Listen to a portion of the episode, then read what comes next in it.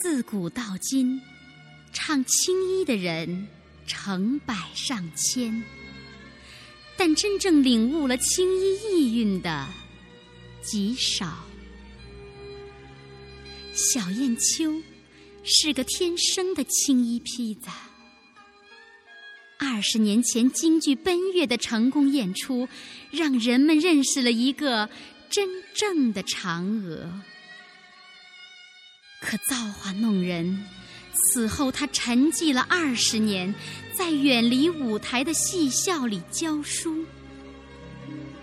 学生春来的出现，让小燕秋重新看到了当年的自己。二十年后。奔月复排，这对师生成了嫦娥的 A、B 角儿，把命给了嫦娥的小燕秋，一口气演了四场，他不让给春来，谁劝都没用。可第五场，他来晚了。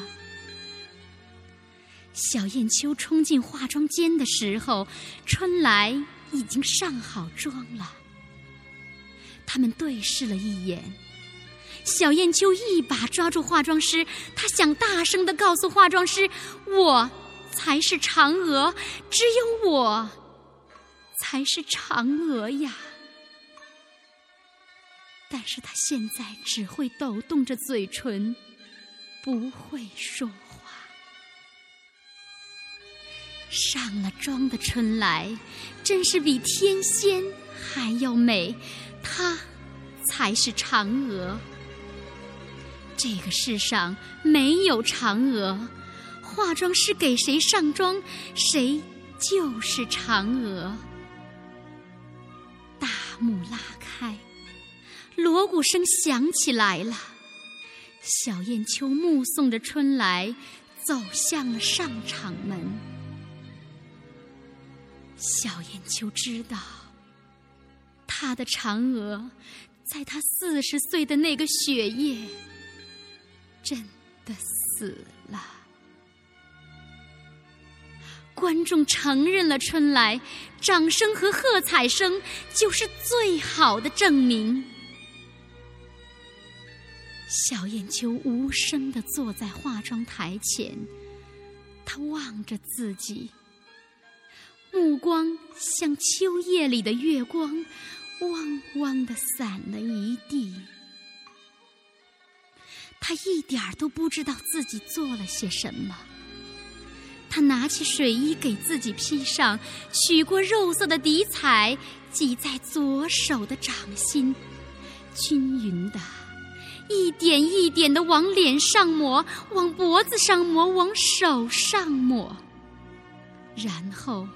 让化妆师给他吊眉、包头、上齐眉穗、戴头套，镇定自若，出奇的安静。穿着一身薄薄的戏装，拉开了门，走进了风雪。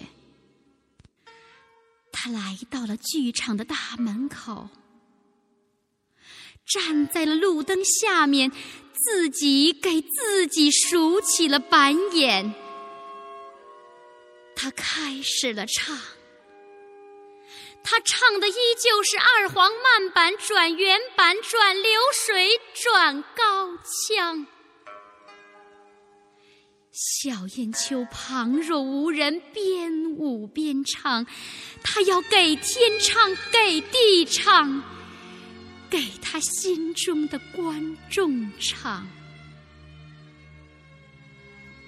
小燕秋的告别演出就这样轰轰烈烈的结束了。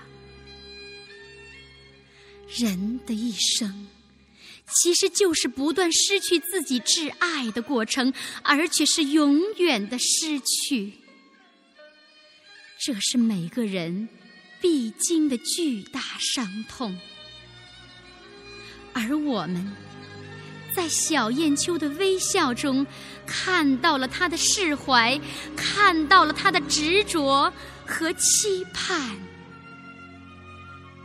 生活中充满了失望和希望，失望在先，希望在后，有希望就不是悲。